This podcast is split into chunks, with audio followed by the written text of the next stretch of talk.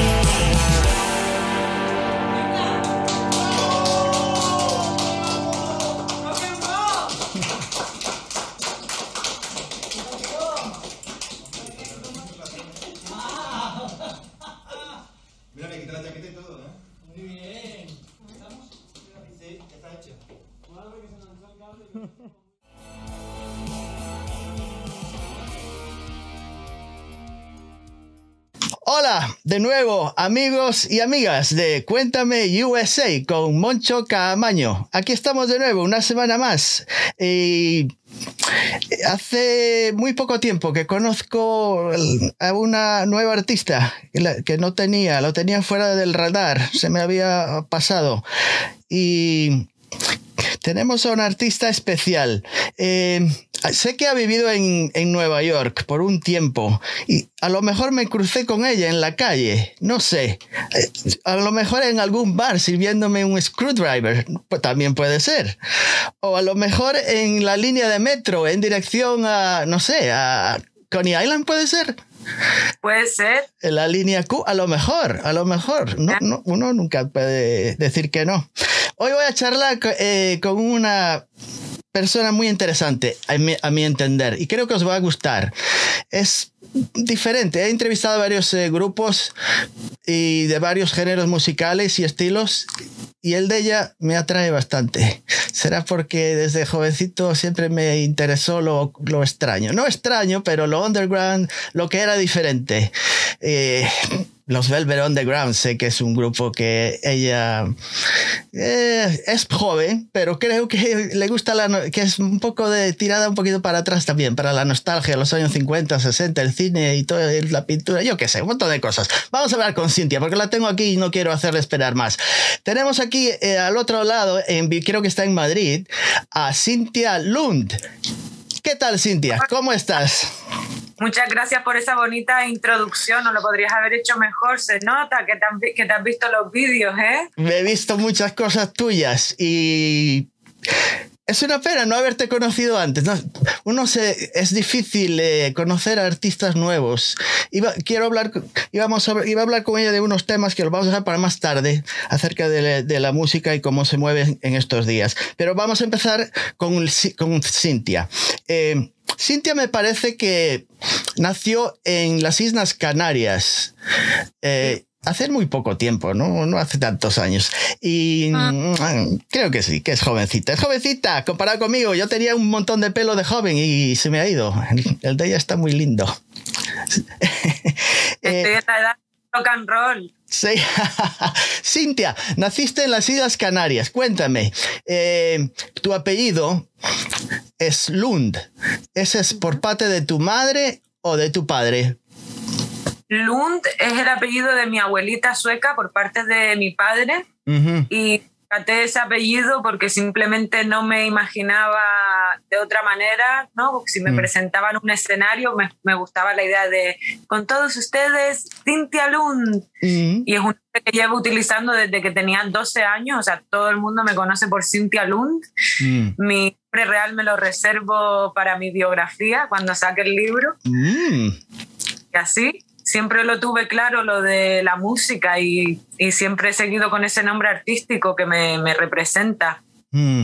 Y ah, en, en, las Islas Canarias, ¿qué, era? ¿En la, en, la, ¿En la, capital o era en un pueblecito de estos así medios eh, rurales, así eh, separado de bueno, dentro de lo que son las Islas Canarias hay mm. dos capitales, se puede decir, ¿no? Tenerife y Gran Canaria. Yo mm. estaba en Gran Canaria, que es una de las islas grandes, pero dentro de las islas grandes tampoco es que estuviera en la capital, sino en un pueblito mm. al suroeste, en un municipio que se llama Ahuime. Y bueno, pues ahí empecé a, a, cantar, ¿no? En los concursos de música que se hacían en el pueblo y tal, y creas que no, pues fue mi contacto, mi primer contacto directo con una audiencia, el subirme a un escenario hmm. y siempre me como una excitación, algo había de, excitante, ¿no? En todo aquello que pasaba como una vez al año y era mi momento y me encantaba. Y así un poco mis primeros pasos como a los siete años por ahí. Hmm. ¿Hasta los siete años viviste en las Islas Canarias? No, hasta los siete años vivía en mi infancia, la pasé en Suecia. Ah, ¿y cómo fue eso? ¿Tus padres decidieron eh, mudarse para allá a, Suecia o cómo? cómo o, sea, mi padre y allí con el tema de, los niños, eh, socialmente, pues es un país más tranquilo que España, que ofrece más ayuda. Y mis padres decidieron irse ahí, mi hermana nació allí y cuando se divorciaron, pues volvimos a Canarias. Ah. Entonces, toda mi adolescencia en Canarias Mm, y parte de la infancia, ¿no? Como a los siete años por ahí. mm. Y ya a los 18 fue cuando me mudé a la Gran Manzana, a Nueva York. Ajá, pero antes de mudarte a Nueva York, me te vas a contar, ¿qué, qué en Canarias, o en Canarias, sí, en Canarias, eh, ¿a qué, te, qué es lo que estudiaste, eh, hasta qué grado, se puede decir, eh, en, en la escuela?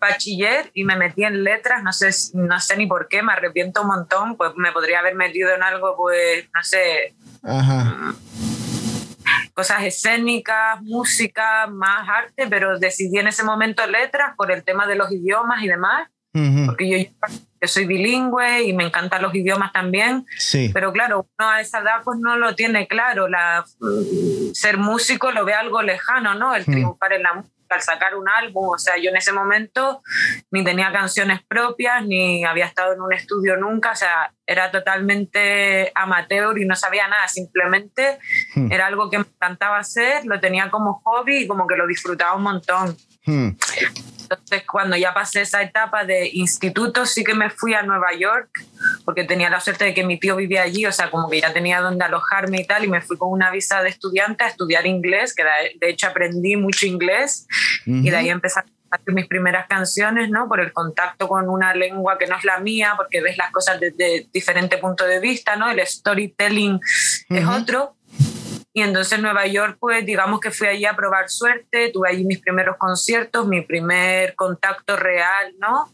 En Sí. todas las salas habidas y por haber en Nueva York, creo que he tocado, no te digo en casi todas, porque hay muchísimos y hay mucha demanda de, de espectáculos nocturnos y tal, todo el tiempo pues necesitan eso, por eso también era fácil hacer conciertos, porque si no es un sitio es en otro, siempre hay algún club, Ellis Village, Brooklyn, o sea, hay muchísimos sitios, ¿no? sí, En Nueva York lo que me dio eso fue como experiencia, después habían pues muchos músicos en Brooklyn, yo me movía mucho por Brooklyn, ahí más underground, sí, veía que mi edad hacía música y yo me decía, pues si esta persona con la que tengo contacto directo lo está haciendo, tiene sus propias canciones, su proyecto, yo por qué no, ¿no? Soy una persona igual que esta mm, y esta persona va a hacerlo y como que me dio el empuje, ¿no? Y me motivó el ver a todos estos artistas jóvenes y no tan jóvenes y simplemente como que había una movida ahí pasando, ¿no? sí, sí, sí. Me has contado un montón de cosas juntas. En cinco minutos casi me has sacado todas las preguntas que iba a hacer. Ajá, ajá. Eh, ¿Cómo de- o- te- me dices que tenías un familiar en, en Nueva York? ¿En ¿Un tío, dices? Eh, Sí, Entonces, ¿dónde estabas establecida? ¿En Manhattan o en, eh, en algún otro, en otro condado? Ah, concretamente yo me encontraba en Spanish Harlem. Ah, al, al norte. Mm. Al norte de Manhattan. Sí, sí, pero me encantaba, ¿eh? Ahí en, el- en Spanish. estando- Mm. En Spanish Harlem eres donde, donde se encuentra este. Que, oh, ¿Estás por ahí? Mm. Ay, Sí, te iba a hablar de Spanish Harlem. ¿Hay, hay alguien eh, conocido tuyo? ¿Es el diseñador? Eh, creo pintor también. Eh, Fe- Fernando Díaz Cabez. ¿E- ¿Ese es el que vivía en Spanish Harlem? Sí. ¿Es familiar tuyo o amigo tuyo? ¿O siempre No. Lo que pasa que como siempre me ha ayudado con la música desde mis inicios, desde cuando vivíamos en Canarias, pues lo primero hacíamos Ah, de estos que has visto de covers y tal.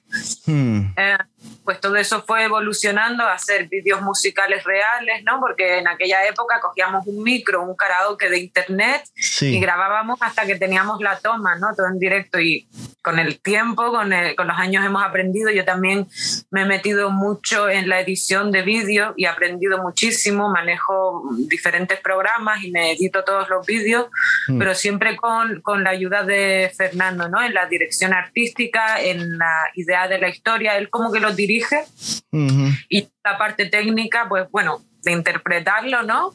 sí. Vocalmente, físicamente, ¿no? Porque so- suelo ser la protagonista de mis vídeos, menos este último que saqué, el de la bola de cristal. Sí, ahí vamos a hablar también un poquito de esos vídeos. eh, Entonces, claro, hemos siempre tenido esta relación también como más profesional Y Mm. queda un poco al lado el que somos sobrina y tío, ¿no? Mm. Cuando lo des la gente le parece una cosa súper tierna realmente, ¿no? Sí. Que familiares hagan este tipo de cosas artísticas, ¿no? Mm, yo pensé que solo era amigo tuyo, no sabía que era tío. Eh, ¿Qué te iba a decir? Tus, las influencias tuyas son muy variadas, abarcan muchos palos, eh, tanto contemporáneos como... si va por- no, te- creo que el jazz es algo que te, te gustan, estos cantantes así de color, eh, yo que sé, Ita James o. Fitzgerald y... Me Sí. encanta Nina Simone, me encanta, me encanta el jazz porque me parece mm, un desahogo para la voz, ¿no? Como que mm, yo tiendo a tener la voz grave, Sí. pero de repente un piano y la voz y como que me desahogo vocalmente, es algo que me llena, ¿no? Es algo que me parece enriquecedor y Mm. me encanta también ese set. Mm. ¿Y tomaste algunas clases de canto ah, en- en- cuando estabas en España o en Nueva York? Sí, eh, cuando mm, era más pequeña, desde creo que los 11 a los 15 años, estuve tomando clases privadas en Gran Canaria con una cantante que se llama Daisy Rodríguez, Mm. que es cantante de ópera y tal, y me enseñó desde el principio pues la técnica vocal, diafragmática, Mm. eh, cómo mm, respirar, ¿no? Para que no me quede sin aire, cómo Mm. cuidar la voz y demás. Después mm, tuve otros profesores de canto, en plan típicas clases extraescolares de niños, ¿no? Con el municipio y tal. Sí. De Nueva York eh, fue, fue curioso porque yo tenía un vecino y siempre que subía las escaleras, pues oía como gente tomando clases de canto, oía a alguien tocando el piano. Sí. Entonces, una de estas le toca a la puerta y le pregunté si él daba clases de canto y resulta que sí. Era súper guay porque era mi vecino dándome clases de canto. Mm. Y, eh, entonces yo a lo mejor le ayudaba a hacer una mudanza, limpieza y tal, y un poco pues nos pagábamos así como un- eh, siendo vecinos, ¿no? Era, otra, era otro rollo, ¿no? Sí, sí. Me gusta, parece muy Nueva York eso, ¿no? Que los vecinos no se suelen conocer, pero en este caso yo conocía como a todos los vecinos. Sí, sí. Uno era cineasta también que me ayudaba con un video musical. El otro vecino de abajo, como te digo, pues era profesor de canto y de piano Mm. que vamos a tocar en, en un evento que, que hacía Fernando también presentando una pintura de Michael Musto, entonces preparamos ahí unos temas de jazz para amenizar un poco la noche y tal. Sí. Y nada, súper divertido, cosas que solo pueden pasar en Nueva York. O sea, no te digo que no pueda aquí tener un vecino, pero esas cosas, ¿no? Como, Sí. no sé, parece rara. Te iba, te iba a decir, este- mientras viviste en Nueva York, ¿hubo alguna época, algún periodo en el cual te sintieses, porque Nueva York es una ciudad súper grande, te- algún momento en que te sintieses como sola, nostálgica de, de- de España o de las Islas Canarias en algún momento? ¿O siempre te sentiste confortable en Nueva York? No, o sea, Nueva York es una ciudad llena de oportunidades, preciosa y muy bonita, Hmm. pero también cuando es dura es como que te chocas con el canker, ¿no? Te chocas con el cemento de la ciudad, quiero decir, o sea, Sí. cuando hay una tormenta, hay una tormenta de verdad, o sea, te puedes escuchar tiroteos por la calle porque yo lo he vivido, Sí. esa seguridad y claro, yo me fui allí sin casi saber inglés. Mm. O sea, pasaron tres meses y ya empecé a notar la fluidez y yo me obligaba a estar con gente que hablara inglés, no lo típico de que me juntaba con españoles y tal. Sí. Entonces, claro, por un lado me sentía que no me podía comunicar todo lo que quería, que tenía ansias por aprender a tener esta fluidez y poder tener conversaciones, ¿no? Como puedo tener a día de hoy, o sea, eso me encanta. Sí. Después, o sea, es una ciudad, pues lo que te digo, como que te chocas con, con el cemento, ¿no? Cuando es dura, es dura, allí Mm. Things are for real, ¿no? O sea, cosas que te ves que solo pasarían en Nueva York que son desagradables, pero luego Sí. tienes son misteriosas y que Ay. solo pasarían en Nueva York, ¿no? Es ese contraste, ¿no? Sí, Cuando sí. la ciudad te trata bien, puedes tener mil conciertos, tal, pero cuando te trata mal, puedes estar en la absoluta miseria, ¿no? O sea, yo hubo ahí un par de momentos que sí pasé miedo. Estuve allí durante el huracán Sandy, Ah, sí, no me digas. estuve Ah, allí, sí, Sí, y sí. me fui a pasarlo en downtown, en casa de un amigo y tal. Y claro, eh, no teníamos cobertura, eh, estaba la media ciudad sin luz. Fíjate que yo estaba uptown en, en Spanish Harlem y ahí como que estaba todo bien, pero yo, para, para no pasar la zona, pues me fui a downtown. Sí, no sí, había taxi, no había casi comida en, en las tiendas, Ujú. no teníamos, por supuesto, internet. Entonces, claro, mi familia no se podía poner en contacto conmigo. Sí, Y de repente cuando llego a casa, pues hay una policía de tres metros así esperándome, toda la casa llena de notas de dónde estás, fotos mías en Facebook, de estamos buscando a Cintia. Un drama. Anda, me hubieras llamado. Yo tenía, tenía electricidad, tenía un buen generador aquí en mi casa. ¿No? Yo a mí me ocurrió también. En esa época estábamos aquí. ¿Qué pasa? Que, que las noticias se amplifican, ¿no? Porque a lo mejor Sí. en lo que es Manhattan nos quedamos sin luz o lo que sea, pero yo qué sé, en la playa, más cerca de Brooklyn, en los sitios de costa y tal, pues eso ya, entre la tormenta y lo otro, pues era un total caos. Y eso es lo que sale en las noticias. Entonces, Sí. claro, tú ves lo peor de lo peor y, y mi familia, pues claro, sin poderse poner en contacto conmigo y tal, se preocupaba Mm, pues sí, sí, sí. Un momento dado pues también me atracaron, no me pasó nada, o sea, salí ilesa, fue como que me amenazaron, en plan, dame todo tu dinero, tengo, sí. tengo una navaja aquí y tal, y yo qué Anda. voy a hacer, estoy como en shock, No me me digas. quedé bastantes meses porque me sentía insegura, porque fue como Mm, hasta en mi casa hay situaciones así, ¿no? Que tampoco quita que, que no te puedan atracar en Sí. España, en, en el sitio más pijo, ¿no? Porque se supone que hay dinero, es algo que te puede pasar mm. en cualquier parte. Yo después de esa experiencia pues mm, seguí queriéndome quedar allí, ¿no? Pero mi familia estaba como, primero el huracán desaparece, ahora te atracan, o sea, ir a España ya, Y yo no, no quiero volver, no quiero volver. Pues mira tú, eh, eh, te has- te ha fue una coincidencia, porque mira, Cintia, yo viví desde los 17 años y mira, en, en los 80, en, en, la- en Nueva York, no era una ciudad, era infinitamente mucho menos segura de lo que es ahora, en los 80, a principios y en los 80. Y yo, claro, era jovencito en aquella época, Cintia, eh, y me movía por todos los lugares y mira que recorrí Manhattan de día, de noche, en las zonas malas, buenas, y nunca me ocurrió nada, pero es una coincidencia. Ahora mismo a lo mejor paso por cualquier lugar y me atracan.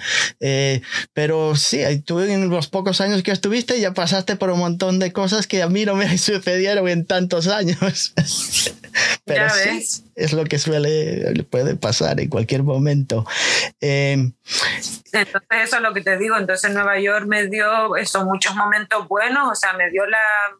Porque yo al principio pues tenía mucha timidez por cantar en público y demás, pero hubo un verano que me hice muchísimos conciertos en Nueva York, toqué en pianos, toqué en el Lounge, o sea, yeah. no me acuerdo tampoco de todos los nombres de los garitos, pero Sí, el caso es que yo tocaba mucho en Manhattan, en Brooklyn, entonces se me quitó el miedo escénico. Semana tras semana tenía concierto y como que es una ciudad inspiradora Mm. y eh, es súper bonita tanto por el día, por la noche, en las diferentes estaciones que tiene. Y Mm. después te encuentras cosas locas, como un hombre paseando con un gato en la cabeza sí. cosas así que yo he visto. Entonces, por esa parte me parece peculiar, como que me puedo inventar guiones, canciones, solo por ver lo que, por sentarme en un banco y ver a la gente, ¿no? ¿Tienes una mente fotográfica, Cintia? ¿Te, te- te acuerdas de lo que ocurrió, yo que sé, hace 10 años atrás, eh, de personajes, de historias, de gente, de lugares, o se te borran por completo? Tendría que ponerme a pensar, ¿no? De esto que, pues, en- tienes un recuerdo que no te acordabas, ¿no? En plan, Mm. y de repente te abren un montón de archivos, ¿no? Sí. Entonces tendría que ponerme a pensar, de todas formas, yo estuve en Nueva York, creo que hace menos de 10 años, creo Mm. yo. O sea, tengo 27 años ahora mismo, me fui allí con 18, viví allí Mm. tres años y siempre he vuelto a retomar la ciudad, que si algún verano y demás. O sea, Mm. que dentro de lo que cabe lo tengo reciente. La última vez que estuve en New York fue hace dos años por ahí. Antes de la pandemia. Y ahí, eh, hablando de Nueva York, tu primer disco debut en tu discografía se llama New York Anthem.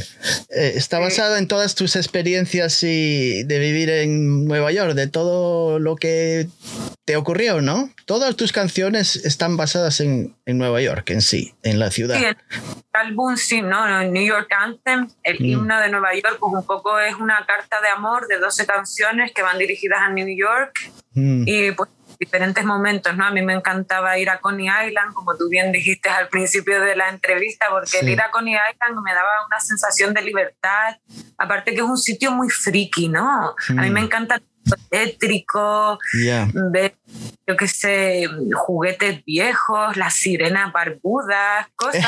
Bueno, Es lo que- estaba la mujer barbuda, la sirena y todas estas cosas frikis que te cuento. Sí. Entonces yo sentía como mi sitio, ¿no?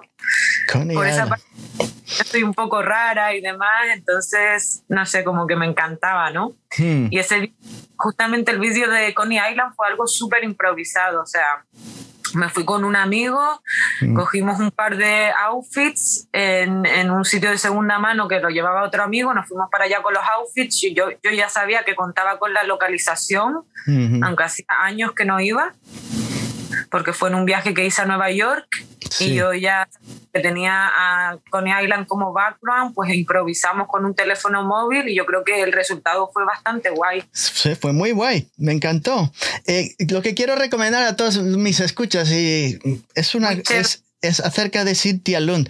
Y- a- a- escuché sus canciones y después vi sus vídeos musicales y es como una parte tiene que ver con la otra. E- Es como imposible escuchar solo la canción y no ver el vídeo que compusiste. Es como parte de- del tema. Es como decir el corazón, los aurículos y los ventrículos. Es parte del corazón. Es Total. es- está unida una, una cosa con la otra. Y entonces cuando vi tus vídeos, después de haber escuchado tus canciones, es cuando le encontré, eh, me sentí como más, eh, no sé cómo decir, como más completo, como la canción está completa, como que No, no, está huérfana, como, como que es una, una, un whole, un- una cosa completa.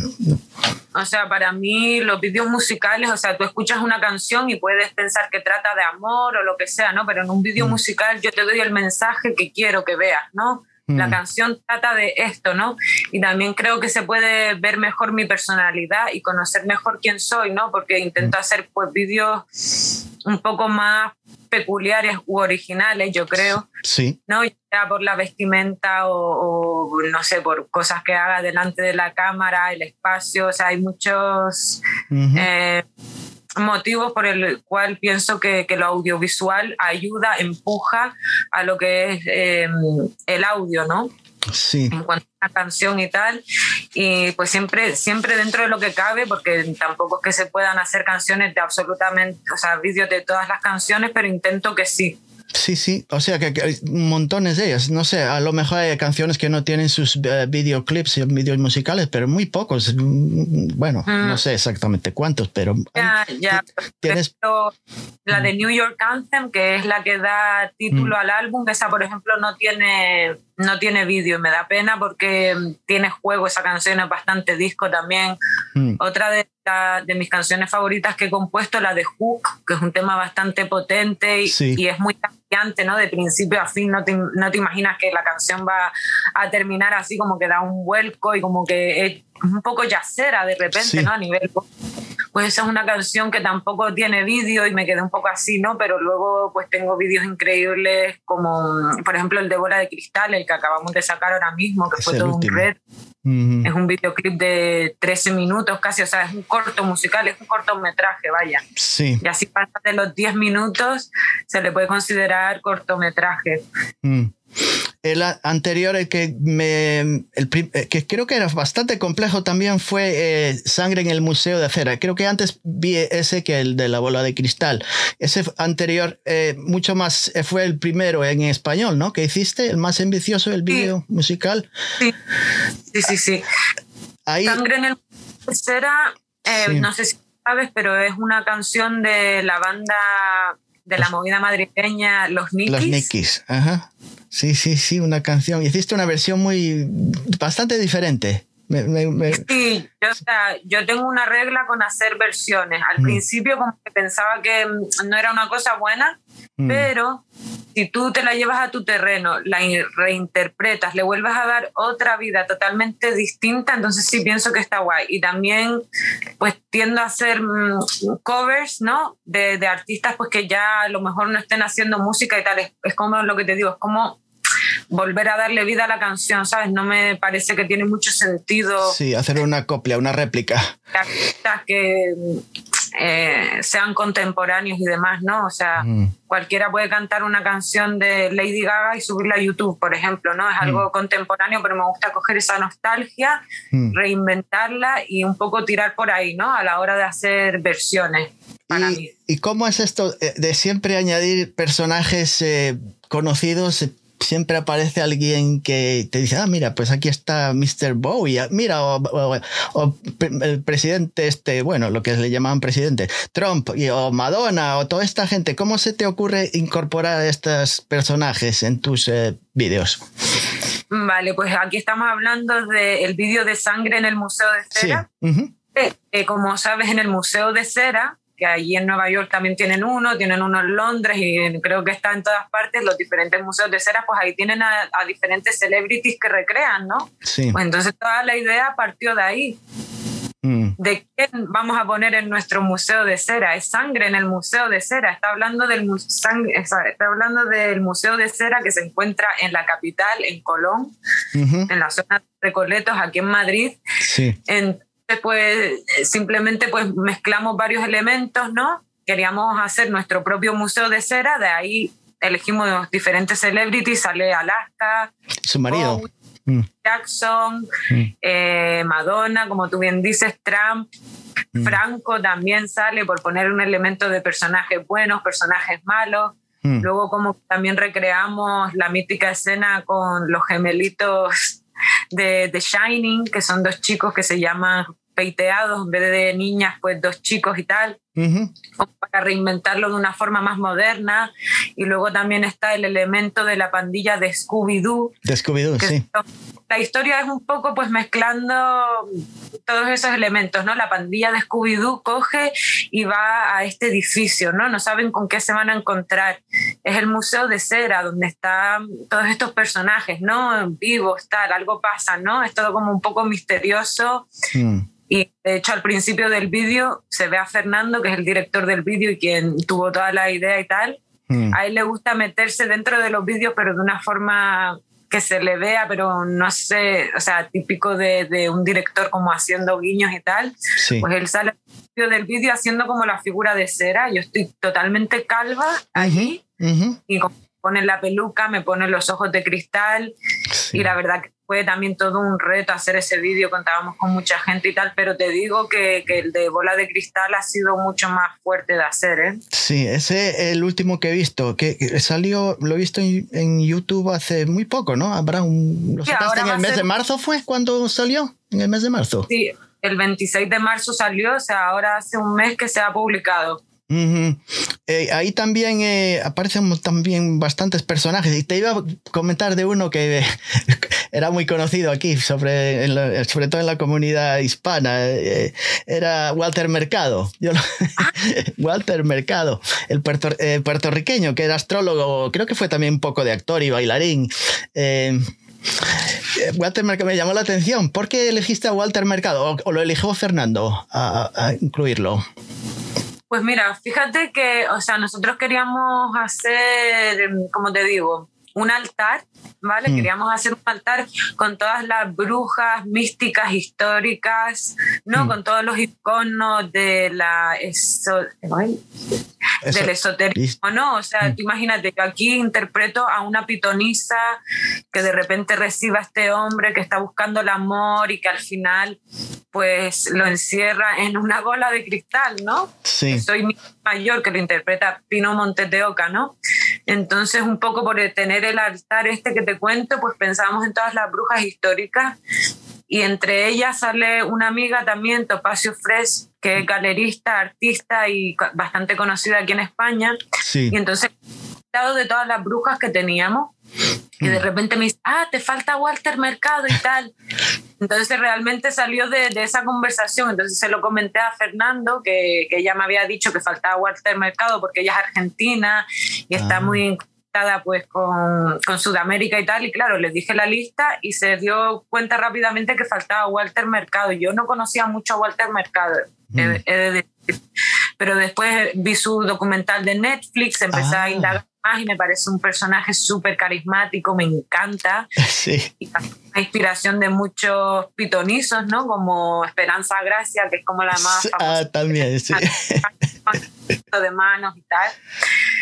Y entonces como que fue un poco así, ¿no? Mm. Que vamos a incluir como a todas las, las brujas de alguna manera.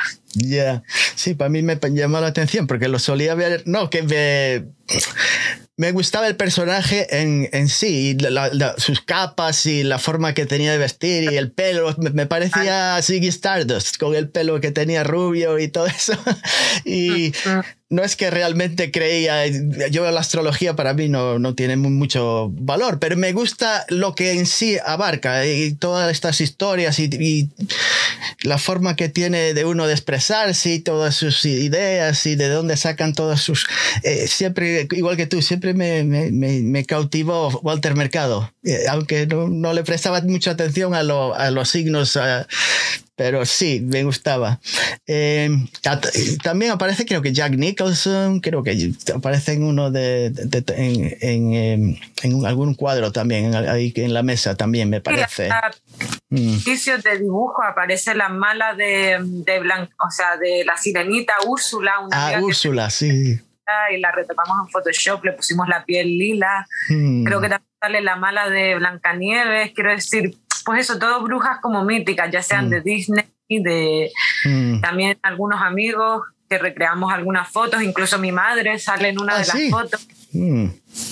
Y mira tú, ¿y cómo contactaste con el actor, con uh, Canco Rodríguez? Con Canco Rodríguez, pues Canco, eh, estaba yo en China y de repente, o sea, él tiene un ritual de Instagram que todos los domingos pues hacen un unboxing de vinilo.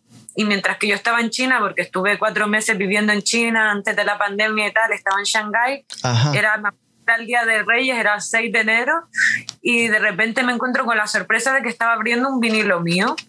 Mm y yo lo republiqué y esa fue como la primera toma de contacto, ¿no? Porque en mi discográfica Subterfuge también tienen un programa de radio y no sé si la habían entrevistado en el mm. programa de radio y que de repente le dieron un disco mío. Bueno, el, el, caso es que él como que se ve que empezó a indagar en mi música, le gustaba mucho el tema de Hook. Sí.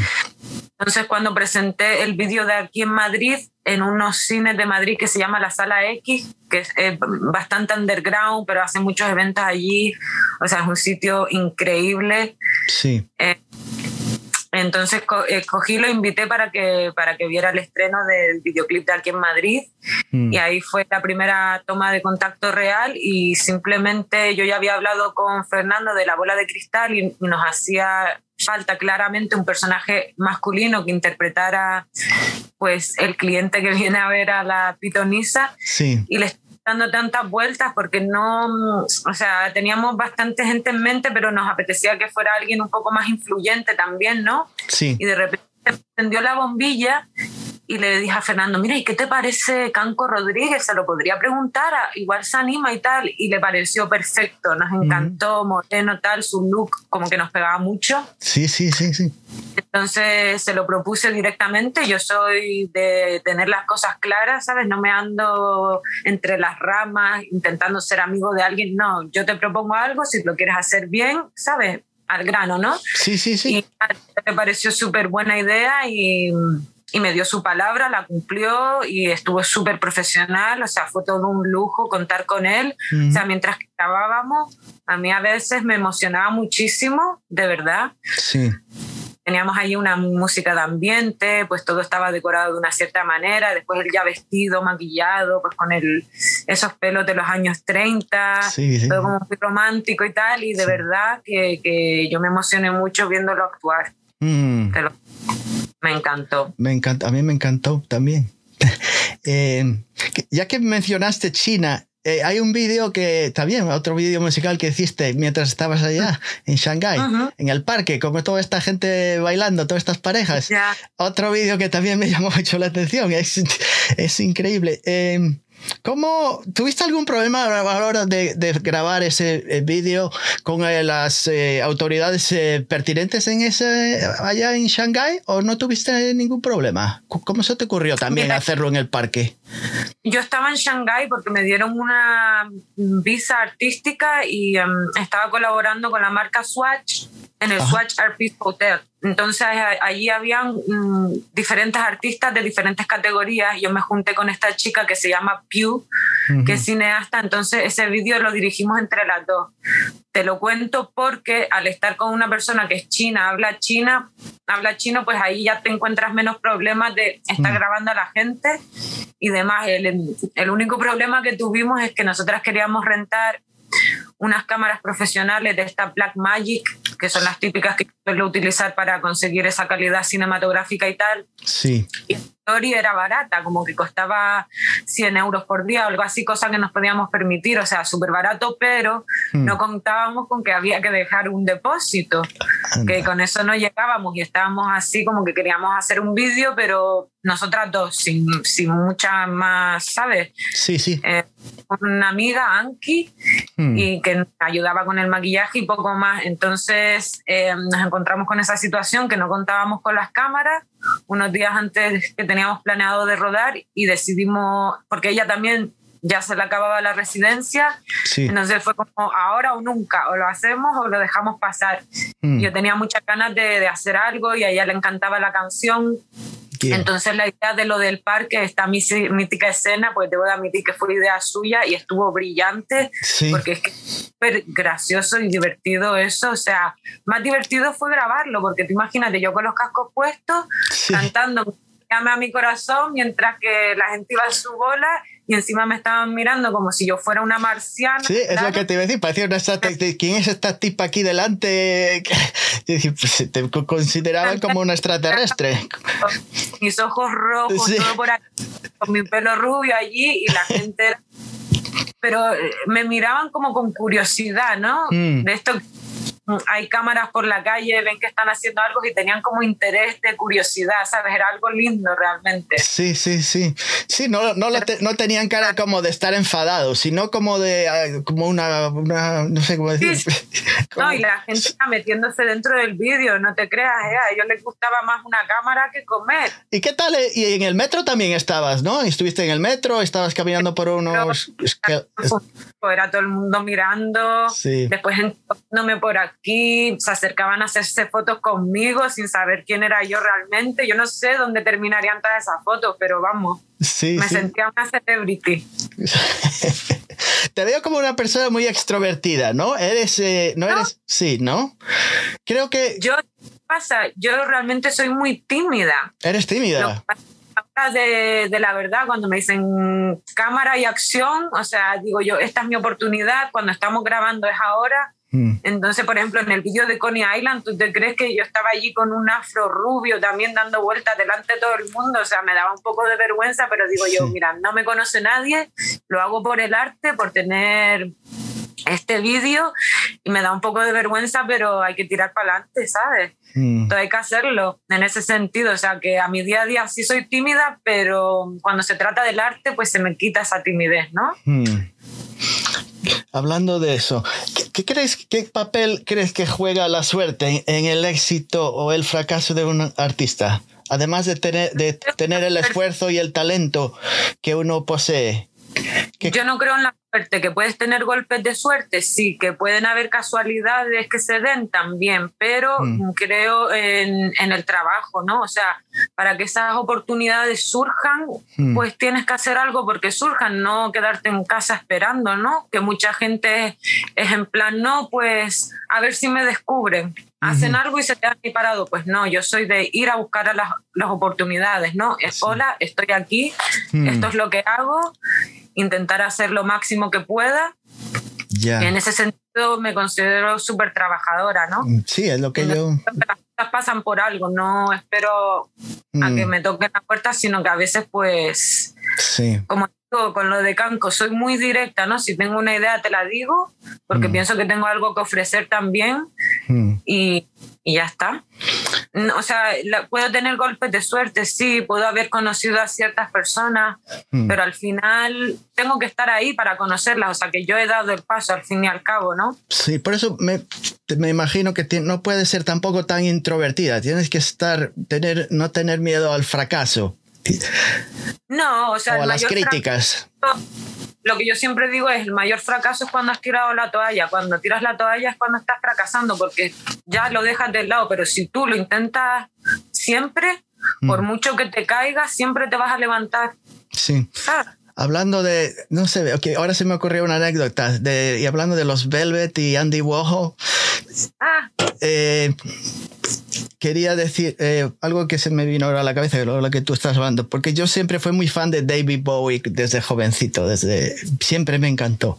Algo diferente eh, que lo que había escuchado y, Mm. y su forma de su personalidad. Yo acuerdo en los años 71, en el 71 vino a Nueva York, pero no vino a, en plan a actuar, sino más bien a darse a conocer. En, en los ambientes en Nueva York, porque era famoso en Inglaterra, todo, más bastante, pero no en Estados Unidos. Entonces vino a hacer como una gira, pero no a actuar. Y, se, claro, lo primero que fue ir al, al estudio de Andy Warhol y conocerlo. Y eh, creo que tenía contacto con Lou Reed y toda esa gente. Y entonces eh, le había hecho un disco de él que se titula A pedir de boca, Honky Dory, que es del 71. Y en una canción eh, que él tiene se titula Andy Warhol. Entonces se la presentó es de él. se la presentó Andy Ho- Warhol, pero al principio parece como que no prestó mucha eh, atención a su canción, como que no le dio el valor. Y también hizo otra canción para Bob Dylan, que se titula Bob Dylan, o A Song for Bob Dy- Bob Dylan. Y también se la... Bob Dylan creyó que era una chorrada, que era una canción totalmente eh, que no tenía valor ninguno musical. Y, y la letra. Pero tam- y creo que a él tampoco no le, no por eso es- de- deci- decidió, ah, esta gente sabe más que yo, tiene mucha más experiencia, seguramente la canción no sirve. A su entender, cree que era una, una ca- canción excelente, las dos canciones. Y siempre, quiero que sí que no le importaba fracasar. Había fracasado en Inglaterra con otros grupos y, y no le había ido bien, pero siguió peleando y haciendo cosas y era lo que a él le gustaba hasta que uno triunfa. Tiene que pasar por muchos fracasos y, y cosas que te pueden pasar. Es lo que se me pasó ahora también a mí por la cabeza, como hablando tú, que No, no puede eh, uno de, no puede rendirse. Lo que porque no mucha, mucha gente conoce la canción de Warhol, de, de Bowie. Es mi canción favorita de Bowie, de hecho. O sea, Sí, cuántas veces habré cantado yo y me encanta la letra, ¿no? sí, sí, que sí. es súper bonita esa canción. Y yo qué sé, lo del tema del fracaso, pues es, cada uno tiene sus metas, ¿no? O sea, yo, por ejemplo, cada publicación que hago, eh, por ejemplo, esta, esta entrevista que estamos teniendo ahora es un triunfo. Para mí, todo lo pequeño hay que celebrarlo, ¿no? En plan, salir en Vogue, eh, sacar una canción, terminar una canción, tener un concierto, para mí todo ese tipo de cosas son pequeños triunfos, ¿no? Hmm. Entonces, pues me siento contenta de poder hacer cosas. Sí. Ah, ah, una pregunta. Cuando estás en el escenario, ¿tienes, antes de, subir, ¿tienes algo ya programado de lo que se, vas a hacer? ¿O una vez que estás allá, pues te olvidas de- de lo que tenías pensado y te, la mente tuya se va para cualquier lugar? No sé cómo explicar. Es como si ya, como que no, quiero decir, antes de subir al escenario dices, en tal canción voy a hacer tal cosa, voy a mo- moverme para tal, mm, a estirar el brazo o bajarlo o hacer algún gesto que, o, o no programas nada, o todo te sale así de repente. Ritual, antes Sí. de subirme a un escenario siempre tengo que respirar profundamente, realmente profundo, que yo sienta que me he desahogado y que estoy como preparada como para salir con la voz. Mm. Y si hay un movimiento, como hago así Sí. y muevo mi melena Mm. en una parte concreta de la canción de aquí en Madrid, porque es que me lo pide la canción. Mm. Pero, o sea, tengo mis pequeños movimientos y tal, pero no, prefiero fluir. ¿sabes? De repente, yo qué sé, han habido conciertos en los que me he cambiado de vestuario, han habido algunos conciertos locos donde me he tirado así para atrás con el público y menos mal que me cogieron. Ah, de suerte, he visto algunos caer. Tengo que, que sentir a la audiencia, ¿no? Mm. Depende de cómo esté el ambiente y tal, pero mm. siempre intento dar lo máximo y claro, la primera canción siempre estás como, wow, no, esto acaba de empezar, pero ya la segunda canción estás como que yo no pienso en nada, ¿no? Simplemente en el mm. presente, en disfrutar el momento y pienso que siempre mis shows son diferentes, ¿no? ¿Y crees, tienes alguna debilidad, alguna cosa que todavía crees que necesitas mejorar para hacer un, yo qué sé, un mejor desempeño en tu carrera como artista? ¿Alguna cosa? Hombre, siempre se puede mejorar, ¿no? Por muy bueno que sea, o sea, mm, pues por mejorar, pues tocar más instrumentos de, de, los que debería, ¿sabes? Porque de momento toco como para componer y sí me defiendo, pero podría indagar más en eso hmm. y llevarme guitarras a los directos, que lo que suelo tocar en directo pues es el sintetizador y tal. Sí. Eh, a lo mejor la puesta en escena también, de alguna manera, ¿no? Lo que pasa es que al no tener conciertos, pues no estoy teniendo esa dinámica en la que, ¿sabes? Ya después de 100 conciertos dices tú, lo tengo chupado, ¿no? Con los dedos, pero ahora como un, un, inicio, ¿no? Y puede estar las personas un poco más frías al volver al escenario o no, o cogerlo con muchísimas más ganas. Sí. el caso es que siempre se puede mejorar. Yo lo noto con mis canciones, el avance, ¿no? Incluso mm. con los vídeos musicales, porque voy cogiendo más experiencia y eso me hace pues no cometer errores que he cometido en el pasado, eh, tengo más noción, entonces eso me hace ser mejor, o sea, mm, yo tengo 27 años, estamos en la industria de la música y tal, y soy joven y todo bien, pero no puedo esperar a ver lo que va a hacer la Cintia que tenga 30 años, ¿no? Esa chica que ya tenga experiencia, que ya le hayan pasado más cosas en la vida, que pueda contar otro tipo de anécdotas, pienso que, que todo va a ir a mejor. Mm. Siempre ser mejor. Mm. ¿Y existe algún eh, estilo, algún género musical que, que, lo rechaces por completo y que nunca te pasaría por la cabeza interpretar? ¿O cualquier estilo está ah. abierto para tu...? reggaetón, pero también te voy a decir que no soy racista, musicalmente no soy racista y que hay mm. algunas canciones de reggaetón clásicas como La Gasolina y tal. Yo de hecho con Dani Romero, un chico que no sé si lo conoce. Lo escuché, sí, sí. Es famosito en, en, Sudamérica y tal, y él también es de las Islas Canarias. Y de adolescentes éramos como, no te voy a decir los, los únicos que hiciéramos músicos en la, música en la isla, pero nos conocíamos un poco de ahí. Sí. Y en entonces, pues sí que tuve una canción con él que se llama Fly Away, que estará por ahí por el YouTube, que era una canción en Span English. De repente, pues si alguien me dice colaborar, que veo que mole, pues igual le digo que sí, ¿no? Porque lo que pasa conmigo es que yo confío en mí misma y en el proyecto que me meta, como sé que le voy a dar mi personalidad y mi toque, sí. pues me da igual. Entonces el reggaetón pues no es tanto de mi devoción, hmm. porque no se me da muy bien eso del perreo, aunque lo disfruto. Sí. Pero, eh, pues... ¿Estarías abierta? ¿Por qué no? Hmm. Sí. Hmm. Eh, te voy a, contar. Eh, He visto todo, todo, como no sé si lo dije antes de, la grabación, escuché, he visto la mayoría de tus vídeos y tus canciones. Eh, es difícil eh, poner eh, un punto fijo en un, en un artista ahora mismo. Eh, creo que la paciencia por la música está cada vez más desenfocada por completo. No, no le das oportunidad a un nuevo artista. Es difícil. Eh, para mí, a veces es difícil escuchar una canción y, y darle más de un minuto. Y si no me llama la atención, cortarla y no y escuchar otro artista diferente. Y, es como que no es como antes que yo qué sé cuando me compraba un disco físico le tenía más aprecio al disco en general y a la música y a las canciones y, y, le tomaba su tiempo.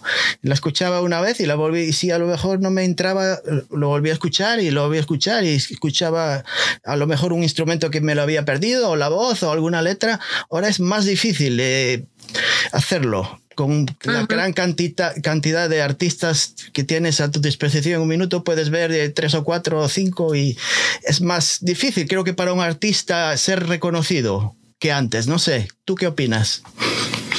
A ver, yo opino que por un lado es siempre importante tener en cuenta lo que tú dices, el principio de la canción, o sea, ya desde el principio que haya mm. algo mm, estimulante en la canción, algo que quieras seguir eh, escuchándolo. O sea, yo siempre con mi música suelo empezar desde lo que es la base musical, de donde te entra directamente al oído y, luego ya, mm. dependiendo dependiendo qué música me salga, pues le pongo una letra que me vaya como acorde con, con, esa, con esos sonidos, ¿no? Entonces por eso creo que es fundamental también en los vídeos musicales lo que es la intro y todo eso, ¿no? Porque eso hace que o la quieras seguir escuchando o no, eso por un lado. Hmm. Luego yo como músico me gusta estar informada, me gusta ver qué novedades están haciendo los nuevos artistas. De hecho, estoy aquí en España por lo menos, está viendo un movimiento musical de, de generación joven, o sea, brutal, o sea, cada vez veo más músicos emergentes, diferentes, o sea, sale gente nueva, pero así, con muchísimo talento, la verdad. Sí.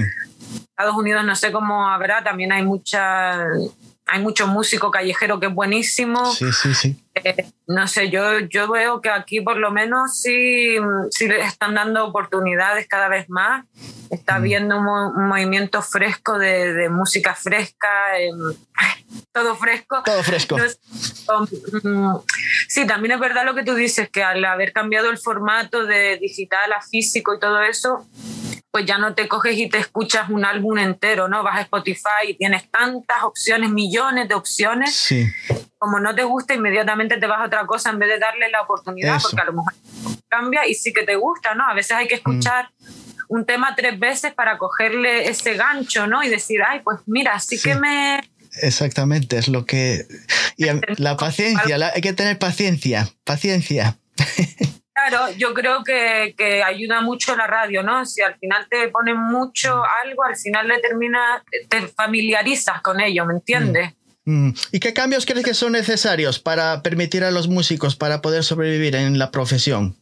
¿Hay algo que tú consideres que se podría hacer para dar oportunidad a los nuevos artistas? Más eh, oportunidades. Los artistas, los músicos vivimos de los directos, eso está clarísimo. Por eso ahora nos encontramos en un momento muy delicado, mm. porque conciertos son difíciles de hacer, pero mm. eso es nuestro número uno. Mm. Porque claro, ya lo que estábamos hablando, ya de lo físico no se vive no se vive de vender álbum. O sea, hoy en día hacer un álbum de platino no tiene ni, ni categoría porque realmente no estás vendiendo algo físico. O sea, leí mm. un artículo hace poco y no me acuerdo cuántas copias había que vender, pero no eran como millones, millones como eran hace unos años atrás, sino... Mm. Poquito ya eras álbum de platino, ¿sabes? Dentro mm. de lo que cabe, ¿no? Sí, sí. Que tiene categoría y su todo, pero ya para mí no es, o sea, hacer un álbum de platino, pues guay, pero no me parece tan, mm.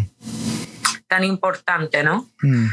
Y en tus vídeos musicales, por ejemplo, este último, el, el, de la bola de cristal, ¿recibís, porque costó bastante dinero, me imagino, producirlo, ¿recibiste alguna subvención, alguna ayuda o, o no? No, esto es un, o sea, es un proyecto totalmente independiente mm. en el Fernando, aparte de ser el director artístico, creativo, el inventor de la historia, pues también fue director ejecutivo, por decirlo de alguna manera. Y yo también pude. Y, y, pues nosotros, pues, o sea, nos encantaría recibir ayudas porque así podríamos hacer muchas más cosas, ¿no? Y no tener esa presión y preocupación, ¿no? Porque al final es mucho, ¿no? Sí, sí, sí, sí. Dos personas haciendo todo esto. Pero bueno, yo creo que si hacemos, pues tenemos también más oportunidades de que nos puedan llegar ese tipo de ayudas y tal, ¿no? Sí. Poco a poco, o sea, tengo que investigar más e indagar cómo, cómo hacerlo posible, pero de momento, pues eh, es queremos hacer esa visión posible y para ello, sí. pues lo que podemos humildemente. No, muy buenos, muy buenos. Eh, es que eso es otra cosa que me he dado cuenta que al final de todos, todos tus vídeos musicales le das eh, menciones a todos los que colaboraron con el vídeo, todos los personajes, la gente, que la mayoría no se terminó el vídeo musical y se acaba y no hay nada que decir. Pero tú siempre quieres dar las gracias a, y mencionar a toda esta gente, ¿no? Hombre, por supuesto, eso es lo mínimo que puedo hacer por la persona que me ayuda, o sea, meterlo en los créditos es algo fundamental, mm. O sea, eh, pues hay técnicos que, que, les tenemos que pagar el material, porque sin eso pues literalmente no podemos grabar el vídeo, pero hay gente que mm. también nos hace favores, ya sea pues dejándonos ropa, vestuario o mm. ayudándonos de cualquier manera y obviamente pues eso tiene que quedar por escrito y, y sin ellos no podría hacer lo que hago, ¿no? Sí, sí, está. Todo cuesta. Todo, o sea, en una ayuda, toda ayuda es poca, ¿me entiendes? Pues eh, me, siempre hay cositas que me llaman la atención de, tus eh, vídeos musicales, siempre hay algo. Eh, he escuchado a varios artistas, pintores, músicos, mencionar que cuando uno se encuentra en una zona confortable es cuando menos creativo es, suele ser. Tiene que estar, sentirse incómodo, como ser capaz, para ser capaz de crear algo nuevo, algo innovador. No puede uno quedarse siempre en lo mismo. Siempre que... Yo es que siendo músico no sé cuál es la zona de confort todavía, o sea, siempre estoy como que fuera de mis yo soy muy de estar fuera de mi zona de confort, o sea, no me gusta la zona de confort, ¿no? Mm. no sé, en plan, pues siempre te, te, preocupa algo, ¿no? No estoy teniendo suficientes conciertos, sobre todo ahora en, el momento que estamos, pues a lo mejor económicamente te afecta. Sí. ¿Qué es la zona de confort? ¿Me entiendes? Me imagino eh, estos super artistas que, que, ya han hecho quiere más, nunca uno está contento, ¿no? O sea, para mí hacer este vídeo mismamente fue salirnos de la zona de confort. Mm. ¿Por qué? Porque de 13 minutos, eso musicalmente es súper difícil de hacer. Yo me tuve que ir a Turquía para mm. terminar esto con, mi productor, ¿no? Y estar con él eh, cara a cara y presente uno al lado del otro, trabajando codo con codo, porque era como muy mm. difícil hacerlo a distancia, una cosa que era de 3 minutos y medio a 13 minutos. Entonces, puede salirme de mi zona de confort. Te podría poner muchísimos ejemplos de salirme de mi zona de, confort. La primera vez que toqué en un, en un, festival porque no estaba acostumbrada, porque me daba hmm. un poco de, de, pánico, ¿no? Sí. Estar en un escenario tan grande. Entonces, pues yo me imagino más a estos supergrupos que continúan después de 30, 40 años haciendo siempre el mismo estilo musical y que le está funcionando y no, no, no quieren salir de ahí. Es como una... No, sobre todo en estos días que corren eh, hay que reinventarse, ¿no? Y mm. yo creo que, em, que, lo bueno que yo tengo es que sí tengo esa cosa de que puedo sorprender al público porque cada vídeo es diferente, cada canción, aunque vayan por una línea, ahora estoy como por la línea de los 80, un poquito más bailable, electrónica, pop, ese tipo, pero pues una canción la puedo cantar con, con, un registro más punk, de repente un poquito más macarra, es una canción que, que, publicaré dentro de poco, bueno, no sé cuándo la publicaré, pero te puedo adelantar que se llama Cuando besar era legal. Anda, mm, muy interesante.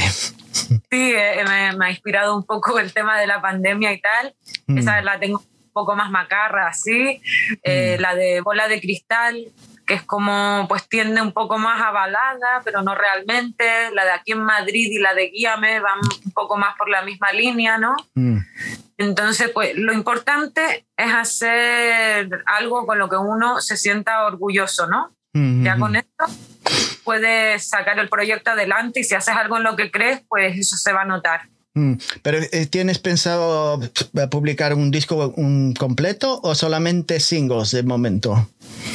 No, ¿sabes qué pasa? Que hoy en día, eh, como bien hablábamos antes, que es como que retomamos el tema todo el tiempo, esto de los discos, al no ser todo físicamente como era antes, hmm. pues la táctica que están utilizando muchos artistas, y yo me incluyo, es ir sacando un single poco a poco, ¿no? Sí.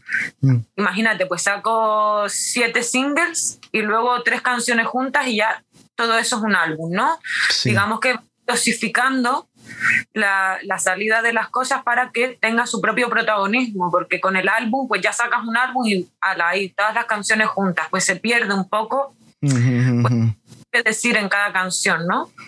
Entonces es una táctica y que yo creo que hoy en día muchísimos artistas lo están utilizando por el tema de Spotify, entrar en listas, que cada tema tenga su protagonismo, ¿no? Siempre tienes el, factor novedad, algo que contar. Si sacas un álbum es como, esa es la noticia y ya. Pero de la otra forma pues tengo más... Sí. Pues, clasificando el material y tengo más tiempo, ¿no? Para ir contando historias, aparte que me agobio mucho menos el decir, pues hasta que no tenga el álbum no puedo sacar nada. Pues no, voy sacando canción por canción, todo lo voy haciendo con mismo, cada uno tiene registro y poquito a poco, pues eh, a mí me gusta más de esa manera. Mm. Y hablando de, de Madrid, ¿Tienes, eh, cuál es tu intención? ¿De vivir ahí por muchos años? Porque te veo muy viajera, no te veo como inquieta. Llega un momento que dices, bueno, creo que aquí ya de momento vamos a... Tengo, ¿Tienes otro lugar en mente? Yo qué sé, viajar a irte a, Berlín o a, yo qué sé, o a, Australia si hace falta. ¿Tienes... Eh... Sí, me vas a disculpar un momento que no me quiero quedar sin baterías, así que me voy a poner por aquí. Ah, como que no hay problema ninguno. Vale, ahora. Ya. Pues mira, eh, sí es verdad que he sido viajera. Eh, mm. He estado viviendo, como sabes, en Nueva York. Sí. He estado viviendo en Shanghái. Mm. He estado viviendo en Estocolmo, que fue donde grabé mi primer álbum. Sí. Y ahora me encuentro aquí en Madrid, como dice mi canción, y la verdad que aquí he encontrado, no sé, de alguna forma mi sitio, ¿no? Es la mm. ciudad que me ha dado la oportunidad de artísticamente florecer. Sí. Y me siento cómoda y la verdad que de momento me quedo con Madrid, me veo viviendo en Madrid, pero eso no mm. quita que pueda viajar alrededor del mundo, ¿no? Pero veo aquí como mi base, la verdad. Mm. Pero bueno, nunca descarto China, por ejemplo, me encantó, pero aquí en Madrid pues sí puedo decir que, que he encontrado mi sitio, ¿no? Y las Islas Canarias suele, o ahora mismo está un poco difícil, pero es tu lugar de... ¿Tienes familia todavía allá en las Islas Canarias? Sí, allí se encuentra toda mi familia. Mm. ¿Y ahora mismo cómo está la situación ahí por Madrid? ¿Puedes eh, moverte fácilmente o llega un horario y te tienes que regresar a tu casa? Pues nosotros a las 11 de la noche ya tenemos toque de queda, mm. así que la situación comparado con el resto de España sí tenemos nuestra libertad, ¿no? Muchas de las otras comunidades es en plan, qué suerte tenéis, que podéis estar hasta las 11, que podéis ir a los bares. Mm. que podéis ir al teatro, otras comunidades pues están que se van a la, a la casa a las 6 de la tarde, a las 9. Sí, sí. Entonces, pues sí, tenemos una cierta libertad, pero mm yo estoy deseando que se termine ya. ya Ahí En, Estados Unidos no tienen que volver a casa. No, yo, yo aquí no tengo horario. Y además ya me he llevado las dos vacunas. Eh, sí, sí. Ya estoy listo. Listo para. Creo que tienen que pasar unos 15 días más. La recibí la, segunda hace tres o cuatro días. Y un día me, encontré, bastante mal. Me sentí ¿eh? un día. Y fue lo que. con la segunda dosis. La primera no tuve ningún problema, pero la segunda sí. me, sentí bastante enfermo un día, pero al día siguiente ya estaba bien, o sea que feliz. Y claro, aquí no, no tengo horario, puedo regresar y salir cuando me apetezca. Eso sí, con la máscara. Qué bueno.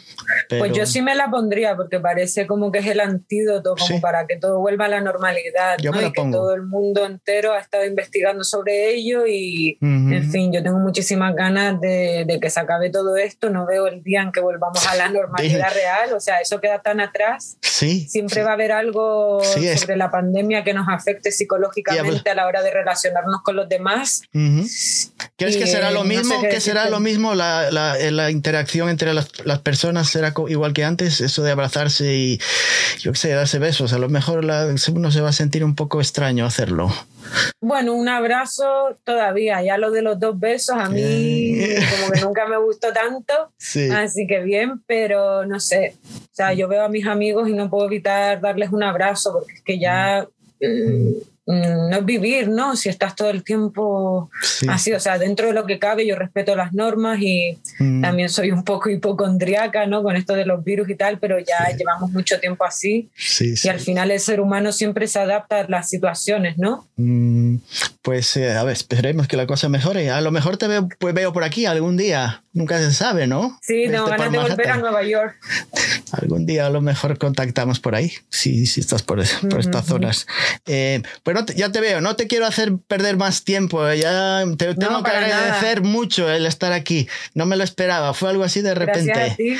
Eh, fue un placer hablar contigo. Eh, en tus redes eh, ya veo que estás en Instagram, en YouTube, lo tienes en Facebook y ahí es donde he visto todo lo tuyo, toda la información que puedo sacar, la mayoría está ahí, ¿no? Sí, sí, Twitter también. Twitter, sí. pues eso se lo recomiendo a todos los que están escuchando y viendo este vídeo, que investiguéis a Cynthia Lund. Lo busquéis en Google, en donde sea, y ahí seguramente vais a encontrar poquito a poco todo, todo lo, de, lo que ella hace, a que, cuáles son sus... Eh, sus, lo que ella piensa y lo, yo no sé, es, es eh, un personaje que me causó bastante impresión. Y hacía tiempo que no, que no conocía a alguien así nuevo. Siempre uno escucha nuevos grupos y con mismo estilo musical y de las mismas formas y los mismos vídeos suelen hacer, eh, yo qué sé, por ejemplo, por poner un ejemplo, un vídeo de algún grupo de heavy metal, la mayoría de ellos están todos hechos en el bosque o en una montaña y son muy repetitivos y no le presto mucha atención, me parecen todos iguales. En cambio, los vídeos que ella, Cintia, hace, siempre hay algo nuevo, algo diferente en cada uno de sus vídeos musicales y en sus canciones. Y ahí está Cintia. Así que siempre ahí, y le deseo lo mejor y que en lo que quede de año, pues se vaya poquito a poco saliendo las flores, floreciendo. Y el año que viene mucho mejor. Y nada más, ha sido un placer hablar contigo, Cintia. Gracias por todo.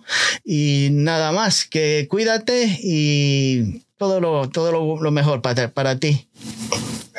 Pues nada, también darte muchísimas gracias por esta entrevista tan amena. He contado anécdotas como lo del huracán Sandy, cosas que realmente no había contado antes. Se me hace que es una entrevista diferente, ¿no? Mm. No me hacen las típicas preguntas, así que eso se agradece y lo he pasado súper bien. Vale. Eh, gracias por contar conmigo. Cuéntame USA. Cuéntame. ya te contaré. Desde New Jersey, yo aquí en Madrid. Y mm. nada, pues te envío también un abrazo y gracias por tenerme en el programa. Pues gracias, cuídate y nada más, nos vemos algún otro día. Tenía montones de preguntas que hacerte, es imposible preguntarte todo, estaríamos horas y horas, seguramente te desaparecerías en un momento y diría, bueno, pues este tipo no, no, no para de, hacer preguntas, déjame tranquila por un tiempo. No, yo encantada, se agradece. Vale, pues hasta luego, nos cuidamos. Ah, muchas gracias, hasta otro día.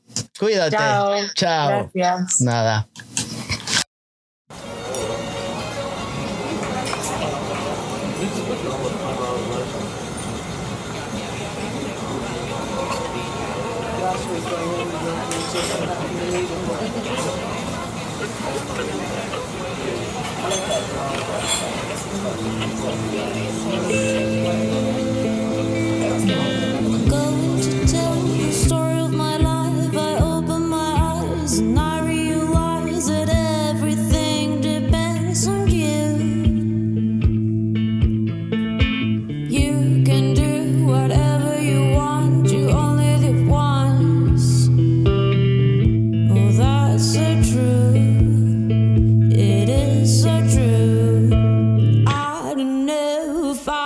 right or I